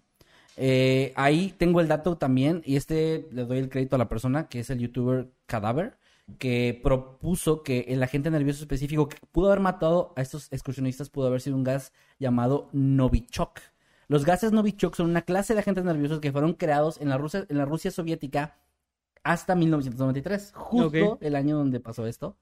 Que bueno, se cree que son los agentes nerviosos más mortíferos que existen, siendo incluso 10 veces más mortíferos que el VX, no sé cuál es ese yo, pero bueno, y 20 veces más mortíferos que el sarín. Según los informes, los agentes de Novichok fueron examinados en zonas cercanas a la región de Kamardavan. O sea, sí llegaron a encontrar restos en zonas aledañas. Digo, estamos hablando de montañas, pues, pues son eh, áreas muy extensas, pero sí hubo, se supone que se encontraron restos de esto, ¿no? Y bueno, la, la exposición a este tipo de gas causa una muerte muy rápida similar a la que supuestamente habían experimentado los excursionistas. O sea, esta teoría es para mí de las más fuertes porque cuadra. Ahora, ¿por qué? ¿Cuál es el punto débil de la teoría? De nuevo, porque ella sí sobrevivió, porque Valia no, Sí. no se vio expuesta ante esto. Si algo de este tipo eh, hubiera cubierto un área demasiado grande o tendría que haber cubierto un área demasiado grande como para afectar a todos, porque ella no. Les, les recuerdo que hubo otra persona que al igual que ella no se acercó a los cuerpos y corrió junto a ella y, Y también sí. colapsó y murió y estuvo muy cerca de ella, entonces no cuadra por ahí. Puede ser, o sea, puede ser que él haya corrido justo a otra zona donde también había este gas. Ah. Lo que me llama la atención es que eh, creo que, bueno, la muerte de, de Tatiana fue demasiado, o sea, fue diferente, Fue diferente. y no fue tan rápida. Y me da a entender que ella estaba sufriendo bastante. O sea, si se fue a golpearle en la cabeza voluntariamente hasta quedar inconsciente, me habla de que tenía muchísimo dolor probablemente. Ajá, estaba algo sufriendo algo horrible, ¿no? Como ese, ese ataques, no me acuerdo cómo se les llaman, eh, ataques... los- ¿Como psicóticos o algo así? Hay un ataque que es dolor de cabeza que se llama... No, no creo ahorita el tipo, ojalá que alguien que nos- de los que nos están viendo se acuerde. ¿Migraña? Hay una especie de migraña, güey, que es la más fuerte del mundo. ¿Ok? Tiene un nombre extraño, por eso se llama cluster, cluster headache se llama, o sea, así es el nombre en inglés. Que es la más, es tan fuerte que la gente que la padece, hay videos de eso, si lo- no lo vean, no lo busquen, pero sí podrían hacerlo. Donde la gente Búsquenlo. que está teniendo este tipo de migraña se azota contra lo que sea, azota su cabeza y hay algunos que pierden la conciencia o mueren. Porque Ok. es un dolor tan grande que es, que es eso, o sea, te causa Podría haberle provocado eso. te causa esto, este, que te lo quieres quitar, digo, pasa, ¿no? Cuando tienes un dolor de cabeza, algo- yo me he llegado así como que a golpear tantito así la cabeza. Sí, de repente o aprietas tu o te aprietas. cabeza un poco la sien. Bueno, imagínate eso mil veces. Entonces, puede ser parte de esto, ¿no? Ahora, tengo una explicación que encontré en internet de cómo pudo haber pasado lo de la gente, los agentes nerviosos y que no tuviera, o sea, por- o sea, lo que voy, no, la teoría no explicaría que en ese momento los atacaron eh, con ese agente nervioso, no explicaría eso. La, esa teoría que les voy a decir explicaría cómo pudo haber pasado eh, cómo pudo haber ocurrido, ¿no? Que les, que les llegara y los contaminara. Los agentes nerviosos son solubles con agua y pueden tardar hasta cuatro meses en evaporarse. Están hechos de partículas pesadas que a menudo flotan cerca del suelo y las más fuertes pueden ser peligrosas en un lugar donde se mucho tiempo después de su primera liberación. O sea, se queda contaminado en la zona y puede tardar hasta cuatro meses en, en digamos, eh, evaporarse. Ahora, la tormenta que hubo jugaría un papel importante aquí, porque la lluvia podría haber lavado algún agente nervioso fuerte, tal vez el Novichok o el VX, que se hubiera probado como máximo cuatro o cinco meses antes en un sitio más discreto de las montañas, hasta eh, que la lluvia arrastró, digamos, esto a la colina Ok. con el agua. A medida que el sol de la mañana evaporó el agua de la tormenta, parte de la gente, todavía peligroso, se fue con él, pero no viajó tan lejos, permaneciendo en una especie de epicentro cerca del suelo. Sacha pudo haber tenido mala suerte y caminar sobre un lugar altamente contaminado, lo que la hizo tener síntomas casi instantáneos. O sea, esto explicaría la primera muerte. Y de ahí la piel pudo haber absorbido, eh, bueno, ella pudo haber absorbido la toxina a través de la piel o inhalarla. Cuando Lyudmila se acercó la líder hacia él, ella estaba expuesta a ese mismo lugar y finalmente Tatiana, Victoria y Timor fueron los primeros de llegar ahí, o sea, los que se acercaron y les pasaba exactamente lo mismo. Eh, y pues el- ellos, te recuerdo que Victoria y Timor se echaron a correr poco después, pero también Sí. estuvieron, pudieron haber estado expuestos. Ahora, los, últimos- los únicos que no estuvieron expuestos porque no se acercaron al cuerpo es eh, Valia y el otro nombre se me fue, perdón, es Da... em, era con D, perdón, se me fue. Pinches nombres en ruso. Pero bueno, la otra persona que estaba con ella. Sí. El que corrió y como quiera murió. Él, tú, me, tú dijiste ahorita, Denis, perdón, era Denis. Tú me dijiste ahorita algo muy importante. Tal vez él pudo haber corrido a otra parte que hubiera estado. también estaba contaminado. Bueno, te recuerdo que él se fue a esconder una roca. Ok. A- antes ella se quedó, Vale se quedó petrificada, él se fue a esconder una roca y se agachó ahí. Esto que te estoy diciendo, la explicación del, de que los agentes son solubles y todo eso, que se quedan cerca del suelo, al, al agacharse y esconderse pudo haberse expuesto y tal vez Vale al nunca haberse agachado en esa zona, no llegaba a estar tan expuesta, ¿no? Es, es O sea, el primero estaba en una zona demasiado contaminada que incluso estando de pie podía Exacto, que pudo, pudo haber Y el resto del suelo pudo estar contaminado, pero menos, bajo. más bajo. Digo, tú sabes de esto, lo, o sea, es, es- no está Sí, yo, yo era soviético. No, no, Lakers. ahí va a explicar esto. Eh, cuando en las cirugías y todo esto que los doctores, y esto igual se sirve para Ah, claro, sí, sí. Que se esterilizan.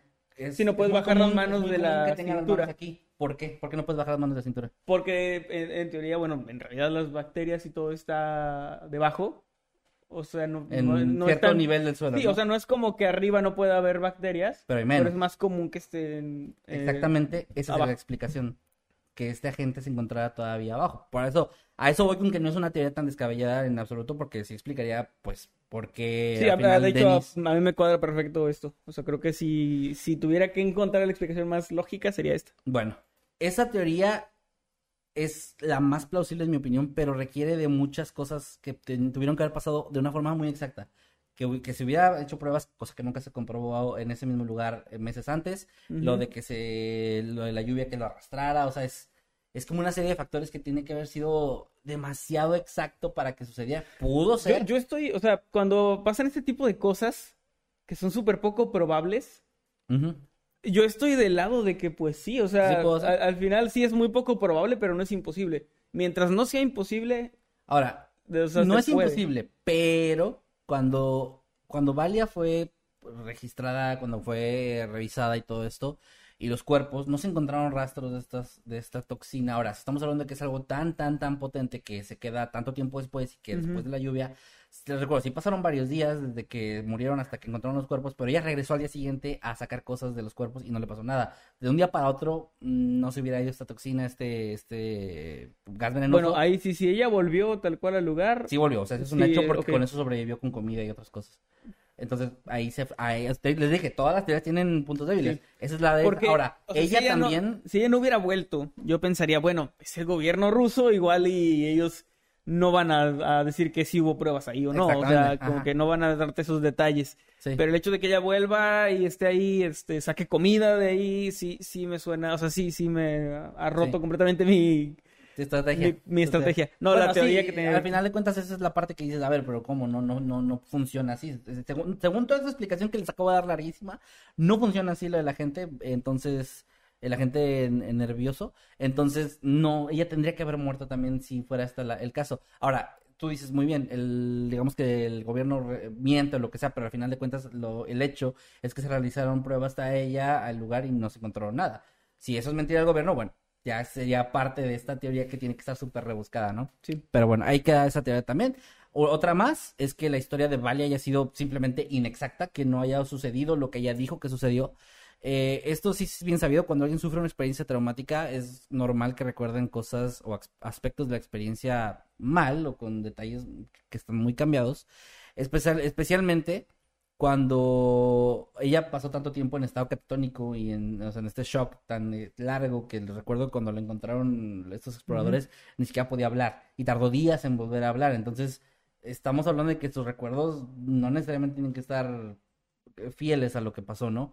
Incluso pudo haber sido que los excursionistas fallecieran de la forma en la que el informe de la autopsia lo concluyó, que el grupo haya sucumbido ante la hipotermia después de haber no estado eh, adecuadamente protegidos del frío esa noche, cosa que es complicado porque había dos personas muy experimentadas en el grupo, les recuerdo, que no habían Sí, que era que difícil y, y habías mencionado que no era la no era la excursión más difícil a la que se habían enfrentado, No, ¿no? no tampoco. Entonces, o sea, sí cuadraría, pero de nuevo, puede que sí, puede que no. Eh, sin embargo, bueno, también hay algo aquí importante. Las personas que mueren de, por hipotermia a menudo, y eso ya lo comentaste tú en casos anteriores, experimentan algo llamado, según este término, desvestimiento paradójico, Ajá, sí. en el que se quitan la ropa poco antes de morir. O sea, es Sienten como- mucho calor porque es una defensa, digamos, del cuerpo para generar calor de alguna manera. Ajá. Es un síntoma de hipotermia y se quitan la ropa y pues eso los hace morir más rápido. Ajá. Esto explicaría o sería una explicación válida para el hecho de que los excursionistas, aparentemente, según esta parte de la teoría, se los hayan encontrado parcialmente desnudos, aunque eso también puede ser explicado con que, con que Valia los, les quitó algo de prendas para sobrevivir, porque recuerden que estamos hablando de zonas muy frías y ella no tenía el equipo adecuado para sobrevivir tanto tiempo.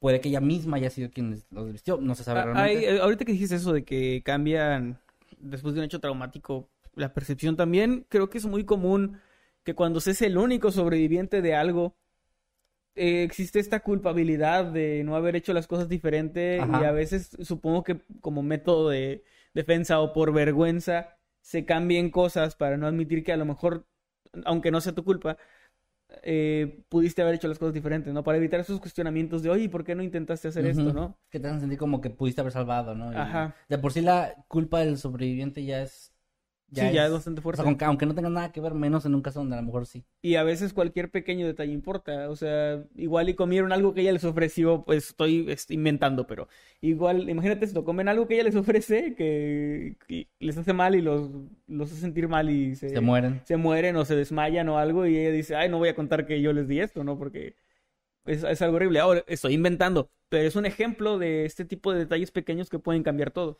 Sí, sí, de hecho, eh, realmente es una teoría, pues, un tanto plausible de que, pues, simplemente el testimonio de ella no sea fiel a lo que pasó y que, pues, bueno, esto, esto responda a las piezas faltantes en, en, la en lo que ella cuenta y lo que se Sí, dio al supongo final. que sigue viva, no estaba muy joven y en 93 no tiene Eh, tanto tiempo. Realmente no sé, fíjate que eso ya no, no lo encontré, supongo que sí debe seguir viva, pero no lo sé.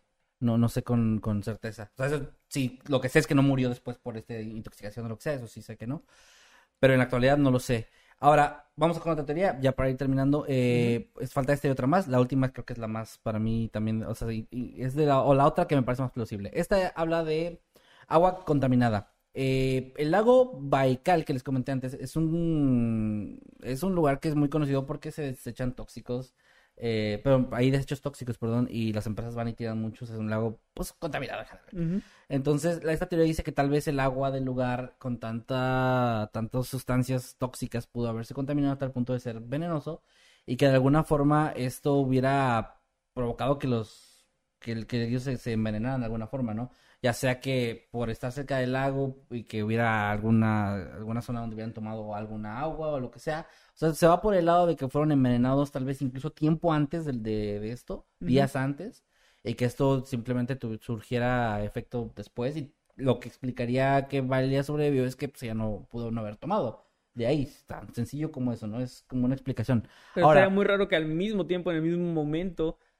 Eh, reaccionaran todos. Y ¿no? otra cosa que también no cuadraría es que es un lugar, repito, muy, eh, re- o sea, que la gente uh, muy popular entre los turistas. Les recuerdo que había más grupos en ese mismo tiempo, ese mismo, esos mismos días en otras excursiones que tal vez pudieron haber bebido también el agua y pues a nadie le pasó nada. Y que estamos hablando de que había al menos ahí dos personas muy experimentadas que conocían el lugar y que pueden haber dicho no beban esta agua porque está súper contaminada. Y eso tira la última teoría también, que es la teoría de los hongos. Y esta es la más popular entre la gente, eh, la gente que comenta en internet, que, bueno, dicen que tal vez ellos pudieron, no, ell- no todos, pero alguno de ellos, eh, o tal vez Sacha, que fue el primero en morir, pudo haber tomado hongos que fueran venenosos y que hubieran, eh, ahí te va la, la teoría, no es que los hayan matado. Los hon- lo- la teoría de los hongos es que tal vez los hubiera hecho tener alucinaciones o ese tipo de viajes, pero hay hongos que te causan como este trips que se les llama, Ajá. pero si son ingeridos en una cantidad mm, que no es moderada, te pueden llegar a poner en coma. O sea, eso se sabe. Entonces, la teoría dice que tal vez ellos comieron eso o alguno de ellos les dio de comer a los demás lo mismo y que tal vez Valia de nuevo fue la única que no ingirió esto y que esto... O- Espera. O, bueno, Ah, a ver, va- a ver.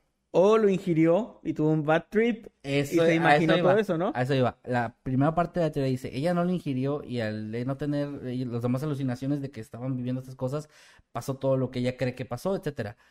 La otra es, ella también fue Sí, parte de eso lo comieron, ajá. y todos los demás les pasó, o sea, tuvieron tal vez estos ataques, regresando a lo de la hipotermia, esto de que se desvistieron, lo que tú quieras, se murieron y ella en su alucinación vio que sangraron, vio que se aventaron espuma por la boca, incluso pudo haber agredido a alguno de ellos, o sea, no se sabe, pero esto sí tendría sentido Y esto porque va con mi teoría inventada que ahora ya, ya cuadra, de que ella fue la que les llevó los hongos. también Y pudo haber por, sido. eso, y por eso dijo así, ah, no, quién sabe qué les pasó. Pudo haber sido también, pudo haber sido también otra explicación. Porque a, a lo que voy con esto, no sé si notaste o la gente notó, pero en todo lo que estuve mencionando en el caso, en ningún momento dije que cuando los encontraron, los encontraron con, es- bueno, espuma, pone que ya no, pero la sangre, La sangre, deja sí. rastros, aunque ya llevan días ahí, y más si están mm, congelados o, Ujú. etcétera, no se encontró o no se menciona nada de esto. Entonces, la teoría de los hongos es la que se sustenta un poco más en, eh, en la fantasía de que ah, es que tuvo que existir el hongo que no, no se supo, nunca no encontraron eh, No ra- no rastros de toxinas en su cuerpo. ajá. Pero, pero, pero sí explica por qué vio algo tan raro que no tiene, o sea, que es difícil de, de que, como todos mueren de un, de un momento para otro y sangran por por los ojos y los oídos y echan espuma por la boca y alguno, incluso Tatiana que se golpeó la cabeza con la roca, o sea, Pues- explicaría como toda esta versión que, que ella vio. De lo que ya vio, sí. Ajá, de lo que, de lo que Valia vio, pero no significa que haya sido lo real. Y ahora, esto cuadra más un poco porque, pues te digo, no encontraron ningún rastro de lo que ella comentó. No, o sea, su o sea, para que me entiendan, su historia no cuadra con lo que encontraron. Entonces ahí eso se explicaría un poco mejor, pero de nuevo, igual que todas las teorías, pues lo que no, lo que no hace que sea la razón o ya la, la que se declare como el hecho, pues que no encontraron ningún rastro de este hongo, que no encontraron tampoco en su equipo, en su equipo ni en el equipo de nadie más hongos que pudieran explicar o decir, ah, este hongo es venenoso, te provoca alucinaciones, nada. Sales de baño. sales de baño, crocodile, etcétera, etcétera, etcétera. También lo que tú decías, en el caso de Lyudmila, que era muy experimentada, pues, probablemente ella se hubiera visto que estaban ingiriendo o que, que alguien traía un hongo extraño. Le hubiera dicho, eh, saquen. les hubiera dicho, invita, GPI. Inviten. Este, les hubiera dicho pues que no, ¿no? O sea, si- hablando de una excursionista tan experimentada, seguro sabía. Sí, no es muy conveniente estar eh, en ese estado en una montaña donde te puedes congelar, ¿no? Y de nuevo, una zona muy transitada, muy popular entre los turistas, eh, pasaría más veces. O sea, Eh, tengo una ya duda, no sé, repetido la historia. no sé si tienes información de eso, pero No, ellos eran amigos o era solo una Ah, los no, sí. contrataron o Eh, no, de hecho lo comenté al principio, eran amigos. Era un punto importante porque otra teoría, pero mucho menor que había, era que tal vez ella pudo haberlos matado. Pero esto es muy complicado porque estamos hablando de una chica de 17, de 17 años contra muchas más personas de, de su edad o incluso la, la líder mucho más grande, que, o sea, es muy complicado que los haya matado a todos. Los pudo haber envenenado con algo indetectable, pero sí está muy complicado Sí, también. y además- no hay motivos, ¿no? Y además, de nuevo, ¿por qué inventarse una historia tan extraña que es, a final de cuentas, sospechosa incluso? Ahora, eh, sí, sí eran amigos, había mucho cariño entre ellos. Hay una foto que voy a poner también en el grupo donde están ahí todos juntos, o sea, ya llevaban varias excursiones también juntos. Realmente, no es que no pueda ser, o sea, no, no, no significa que, que no, no pueda haber pasado, pero sí es complicado. Sí es más seguro que no, no, no haya podido matarlos Y a si todos. manejamos esa teoría de que a veces la explicación más sencilla es la correcta, pues fue el diablo. Bien. Bien cerrado. Y pues, pues realmente es todo. Ahora sí, me trajo un tema bastante extenso, creo. Llevamos un buen rato hablando de esto, pero es que era un tema que, una, dos cosas. Uno, me gustó mucho porque no lo conocía y no había, no había escuchado de este caso que se me hace muy bueno. Y dos, eh, un chingo de teorías, güey. O sea, hay un chingo de, eh, te puedes ir por un chingo de lados. Y a ver, en lo del paso de Atlov se entiende porque no hubo sobrevivientes. Pero en este caso hay una sobreviviente y aún así hay un chingo de teorías y aún así no hay una respuesta clara y aún así es complicado. Y pues bueno, ahí quedó mi tema de hoy. Me, me sorprende que este caso no sea más conocido. O sea, bueno, no quiere decir que porque yo no lo conozca es desconocido.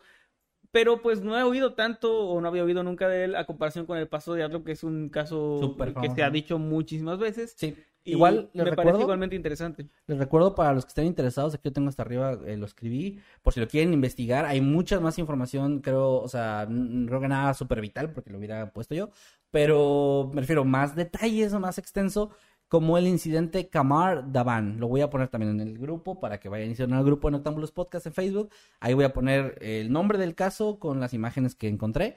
Y pues ojalá que les, que les haya gustado, ojalá que les haya dado para teorizar. Y Muy díganos buen también tema. qué opinan. Muy, muy bueno. Me pareció impactante. O sea, sí me hizo, me hizo sentir como esa desesperación que Deja- de- tener. déjate de hacer bromas, así que estoy seguro que Por sí. un ratito dejé de hacer bromas, Sí, sí, dejé de hablar de Tatiana. Sí. Eh, por cierto que la encuesta que puse en Twitter hace un rato ya llegó a su, a su fin. Y con más de 100 votos, el 92% de las personas cree que la familia sí tuvo algo que ver. Solamente un 8% cree que no. Y de aquí de entre los comentarios que dice eh, Naumuro, Naumuro, perdón, guion bajo, Roronda, Roronoa, dice, teniendo eh, encuesta, perdón, ah, teniendo, teniendo en cuenta lo épico, es muy- cuenta, ¿no? pero dice, sí, es que lo leí mal. No, está mal perdón. Dice, teniendo en cuenta lo épico, es muy posible que sí fuera alguien que la... alguien de la familia y que se encubrieran en ello. También dice eh, Fundanshi, el Fundanshi dice, yo digo que fue la familia. También eh, acabo de llegar, pero diré que sí, dice Shela. Shelasmu o Gelasmu. La familia se ganó el premio a la peor familia, superando a los locos Adams, dice Carlos Adi. Los locos Adams sí se quieren bastante, ¿eh? De hecho, sí. Mira, voy a. Me gustó esa dinámica. Voy a hacer algo similar para la del caso de esa chica. ¿Ok? A ver qué opina la gente con sus teorías. Igual vamos a leer ahorita sus tweets y todo eso, pero quiero. Leyendo los superchats y eso, en lo- leyendo los superchats, perdón, y Lo voy todo a poner esto, unos 10 minutos. mientras se hace Ahora, encuesta. a ver, le puse qué fue lo que le pasó a los excursionistas eh, con el hashtag Noctámbulos Podcast. Voy a poner como opción eh, envenenamiento, mm, ya sea militar o lo que sea. La segunda, ¿qué sería? ¿Qué te gusta? Eh, Radiación puede ser. Bueno, es que los hongos, ¿no? Los hongos. Los hongos, ajá, los hongos que son hongos que son alucinación. Alucinación. Eh, ¿qué, qué más te gusta? ¿Que ya los hayan matado? ¿Crees que- Eh, No, está- bueno, sí fue el diablo, ¿qué fue el diablo? Ah, No, porque va a ganar esa culera. Bueno, bueno, va, fue el diablo. No va a ganar esa, voten, voten conscientemente. Con, con responsabilidad. Esto, esto es una encuesta de un podcast, no son las elecciones presidenciales para que voten a lo pendejo. Aquí sean serios. Ok, y la otra va a poner eh, Valia los mató. Muy bien. Por cierto, quiero leer el, el comentario de B. Rojas, B. Rojas aquí en, en la encuesta anterior, porque dice, ¿la familia o es culpable o de plano es muy pendeja? y pues sí, de que, ay, es mi hijo. Es como los papás de Patricio, que no eran sus papás. Oye, De- Oye, ahora que me recuerdo, no tenemos ningún hijo llamado Bobby. Por eso no apareció, porque nada más tenemos otro- otros dos hijos. y toda la familia igual de estúpida, no se dio cuenta. Y el amigo también. Por favor, hagan ese meme de Patricia y sus papás con el niño, por favor. Eh, en los comentarios. Ok, ya lo estoy poniendo para que me vayan y lo chequen. Perdón. Eh, como arroba Kevin Maskerman en Twitter, ya puse también con el hashtag la encuesta. Ay, no sé cuánto tiempo le puse. Un día, bueno. Un día, bueno, dice. Pues al rato checamos. Eh, Tupidudu Papa dice, la desaparición fueron los papás como Santa Claus. Me parece bien, me parece.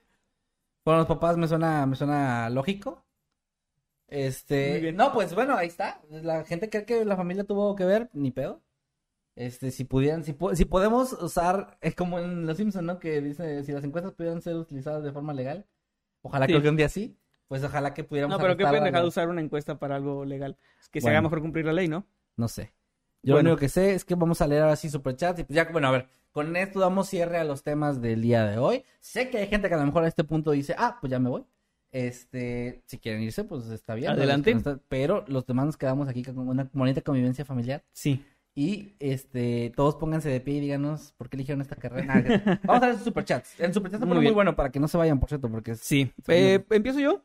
Sí, dale, dale. Enrique Cisneros, muchas gracias. Un saludo para ti. Nos manda 20 pesitos y dice: eh, No los veré en vivo eh, celebrando mi cumple. Salúdenme. Pues un saludo para ti que estás viendo esto grabado. Saludos. Saludos, Enrique Cisneros, y muy feliz cumpleaños. Exactamente, muy, muy feliz cumpleaños, que estés muy bien, que te la estés pasando muy chido. Eh, también acá mandamos un saludo a Sam Walker que nos manda dos dólares y dice, Saludos, Sam. como dijo Emanuel, 60 FPS, perros. Estamos Sí. a 60 FPS en YouTube. ¿Estamos transmitiendo a 60? Pensé que Sí, no, Eddie, ¿eh? ¿no? Estamos a 60 FPS. Ah, qué chido, qué chido, muy fluido. Pueden vernos en, en movimiento, aunque no nos movemos. Gracias a Erika S, que se acaba de unir como habitante inmortal. Bienvenida, Erika. Eh, no sé si renovación, ¿no, verdad? No, no, no, de hecho dejó un superchat después que lo explica. Ya, de hecho hay un superchat que lo explica. Ah, mira.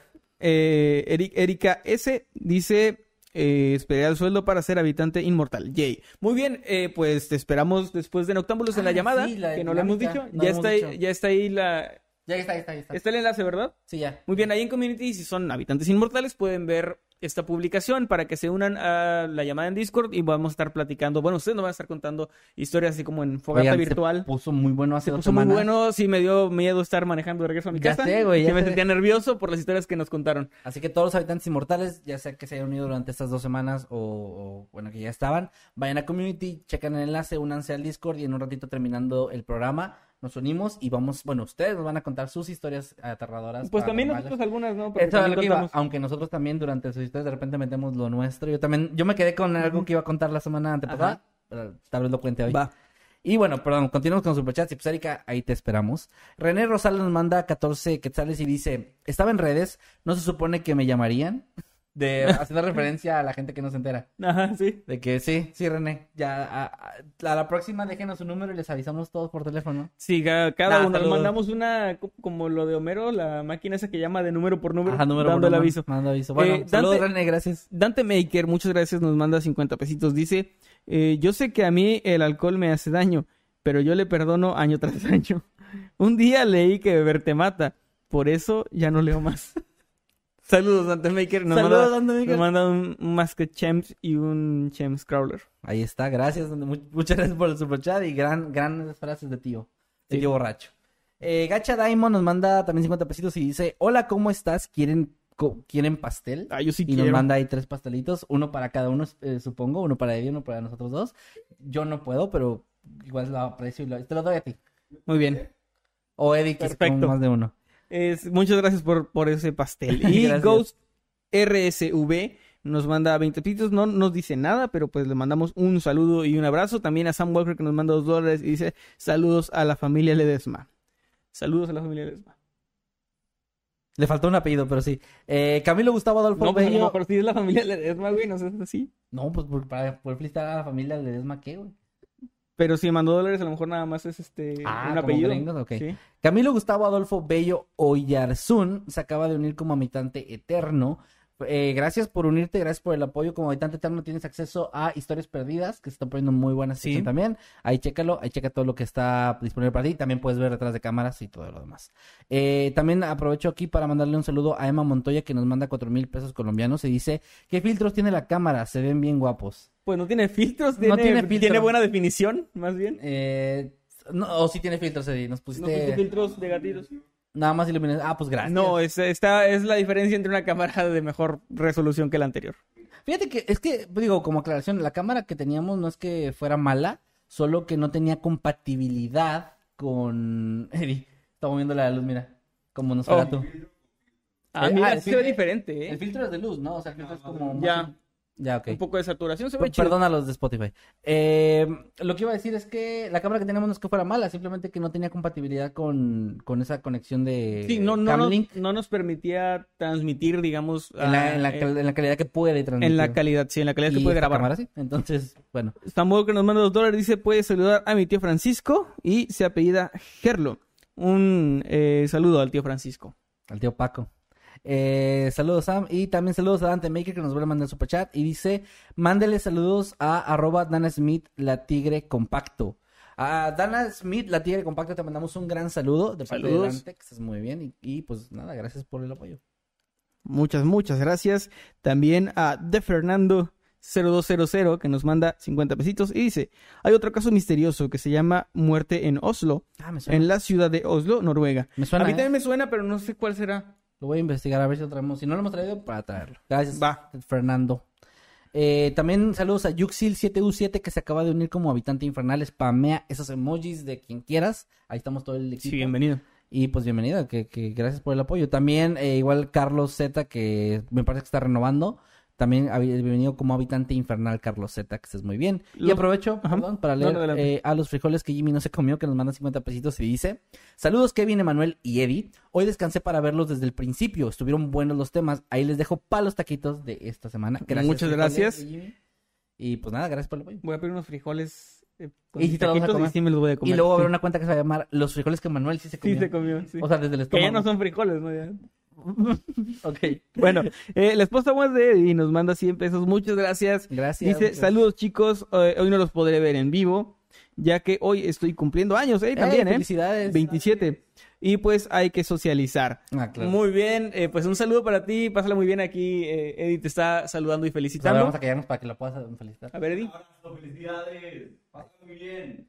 Ahí está. Eddie gradualmente se volvió como el señor Aguilera, así, de, Ah. de- nada más la pura voz. Ahí con su, con su vocesota. Con su vocesota. Y pues un saludote. Saludos, feliz cumpleaños. Gracias por todo tu apoyo. Y también a Dante Maker, eh, que nos manda 20 pesos, gracias. Dice, Eddie, dale un beso y un abrazo a tu esposa Ewa y una así, una manita de... Eh, ahí va, ahí escuchó, no se escuchó el beso, pero ya se lo mandó. Y pues mira, ahí está otro. Muy bien. Eh, bueno, vas, vas. Alejandra Ramos, bienvenida. Se acaba de unir como habitante inmortal y pues te esperamos también, si, si puedes, en la llamada después de Noctámbulos, que pues acabamos de explicar todo esto. En Community, recuerden ahí en Community está el link. Ale, eh, perdón, Alejandro, iba a leer el mismo. Juan Pablo Hernández Solano nos manda 20 pesitos y dice, buenas, voy llegando y apenas los veo, saludos. Juan Pablo, Saludos, un Juan saludo, Pablo. que estés muy bien. Y pues ahí cuando acabe la transmisión le puedes regresar para que veas lo que te habías perdido. Eh, Muy bien. También acá eh, Román J nos manda... Ah, bueno, vas tú, perdón. Bueno, es que por aquí nos mandó ahí una, Ah, un, ya no, perdón, perdón, un tweet. captura un tweet sí, de Just Look AM que dice hashtag Noctámbulos Podcast. Mi teoría eh, es exposición a una corriente de aire que contenía gases de fuego fatuo. Esta se genera al haber, al haber ¿qué? Perdón, Combinación. combinación. de gases de disputa. Perdón, se me- Es que se me, quisa- se me Ah, salió. yo aquí. lo leo. A ver. Eso se genera al haber combinación de gases de descomposición de un cadáver y Ah, la evaporación de metales pesados. Sus síntomas, inflamación encefálica, alucinaciones y muerte. Eh, podría ser, ¿eh? Pero también es que eh, Igual, el hecho de Dal- que sobreviviera valía- una chica es, es lo que... Pero lo bueno, es una gran teoría también. Gracias a Just Look por Gracias. esa- por Román. J, gracias porque nos manda 5 dólares y dice, un saludo a Ranuel Costilla, que ya es pobre y ya no puede mandar super chat. y manda una carita así con Carita lentecitos. fachera. Ah, carita fachera y dice, y me quiere robar mi casa. Ok. Raunel, pues saludos que te mandan ahí. De Román, ya Román escuchaste J. unos coloridos saludos. Y gracias, Román, por el apoyo. Muy bien. ¿Es el último? No, No, no, está el de Naumuro. Namuro Naurino, gracias, nos manda 100 pesitos, muchas gracias, y dice, me refería a que en la época era común encubrir a la familia y eran algo ingenuos como para pensar que un familiar lastimaría al niño. Perdón, no me fijé al momento de mandar el comentario. Lo siento. Es que, Ya mira, no, ahí va el problema. Yo siempre leo mal. Yo tengo, no sé si llamarlo dislexia porque se me hace, no me puedo autodiagnosticar. Aparte que Pero- un conductor de podcast con dislexia ya hay uno, güey, ya no Sí, puede ya, hablar. ya es marca registrada. Este, Sí. salud. Eh, el... Yo suelo cambiar letras y palabras, las veo mal. Entonces, cuando Sí. creo leer mal algo, trato de corregirlo, pero luego si, es- si resulta que en realidad se escribió así por error, me confundo más y es como que un círculo vicioso. Y así. Saludos a Namuro. Saludos. La hiciste sentir mal de que si ya le explicas Pues al qué. menos no puse en peligro una campaña publicitaria de... Bueno, no, no diré, no, diré la, no diré la cantidad. Bien, lo usaste bien, te lo estuviste guardando, ¿eh? Lo estoy guardando mucho tiempo, ¿eh? Saludos, Namuro, que estés muy bien. Carlos Gutiérrez, Gu- sí, Gutiérrez, muchas gracias, nos manda tres dólares y dice, muy buenos temas, saludos Kevin. Saludos, Carlos. No, tú no. No, yo no, yo no. Chinga tu madre y yo No, yo ya me hago para acá, para que, te- para que no, no me vayan a salpicar los saludos que, que te Saludos, mandan. Carlos. Y ya no hagas sentir mal a la gente, güey. Saludos, Carlos, que muy Pues bien. mira, un al menos yo no puse en peligro una campaña publicitaria. Carlos tampoco, ¿por qué lo vas a sentir mal a él? Pues porque, bueno, ok, ya. Bueno, Juan Pablo Hernández Solano nos manda 20 pesitos y dice, vamos a bebernos hasta las olas del mar. Sigan, XD. Saludos. bueno, como vean ustedes. A Freddy Rocher también, que nos manda 5 dólares canadienses, me parece. Dice, saludos, eh, ya acabó el directo, apenas acabo de entrar. Sí, ya, bueno, no ha acabado, pero pues ya estamos en la recta final. Ya estamos en la Ya acabamos de leer, se fue el último superchat, me parece, el tuyo fue el último, Freddy. Pues te ¿Hay mandamos un saludo. nuevos, Eddie? No. Ese fue el último, ¿ah? Muy bien, ese fue el último. Muchas gracias a los que enviaron sus superchats, a los que enviaron eh, sus tweets que estuvieron apareciendo aquí en pantalla. Si estuvieron no- apareciendo, ahora no vi. Sí, estuvieron apareciendo. ¿Ya? Va. Y bueno, este Noctámbulos eh, resultó bastante largo. es es de los Bastante más, largo. de los más largos, creo que. Que está chido, tenido. ¿no? O sea, de repente ya hacía falta un octámbulo más largo, los temas estuvieron un poquito largos Sí. los dos. Creo que y dan para especulación, o sea, es como, como temas largos que aparte dan plática, está chido. Sí, a mí me parece que, que estuvo muy chido porque no me di cuenta de que había durado tanto hasta ahorita que vi la hora.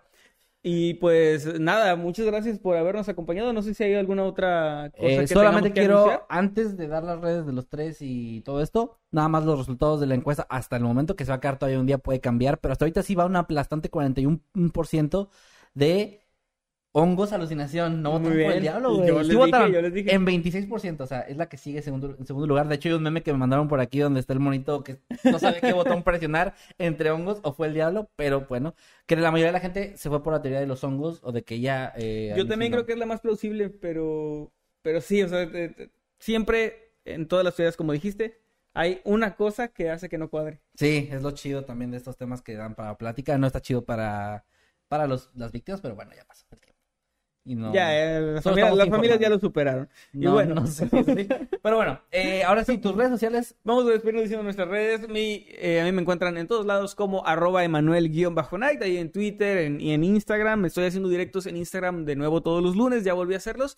Así que el día de, eh, bueno, no mañana, perdón, pasado mañana, hoy es sábado, voy a estar en directo a las 9, a las 9 de, la noche y platicando ahí con ustedes un ratito en Instagram. Va. Sus redes, señor Eh, García bueno, antes de mis quiero dar las del buen Eddie como arroba Eddie Secker. Sigues como arroba Secker, ¿verdad?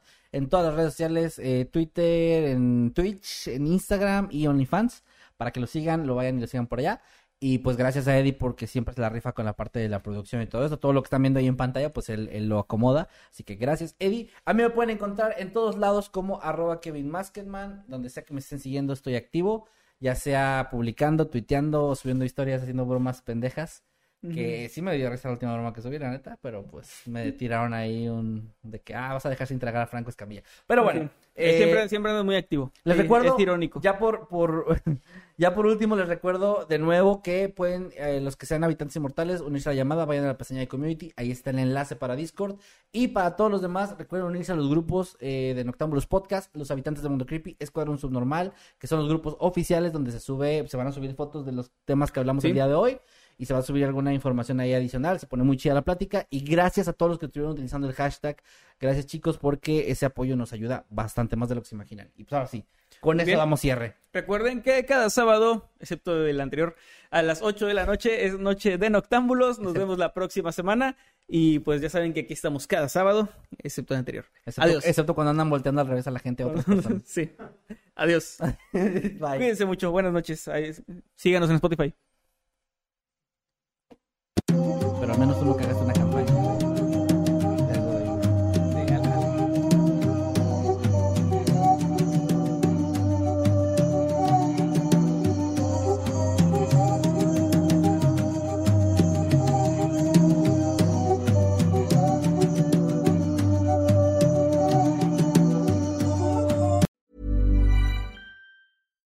Hi, I'm Daniel, founder of Pretty Litter. Cats and cat owners deserve better than any old fashioned litter. That's why I teamed up with scientists and veterinarians to create Pretty Litter. Its innovative crystal formula has superior odor control and weighs up to 80% less than clay litter.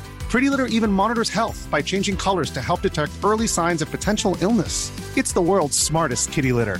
Go to prettylitter.com and use code ACAST for 20% off your first order and a free cat toy. Terms and conditions apply. See site for details.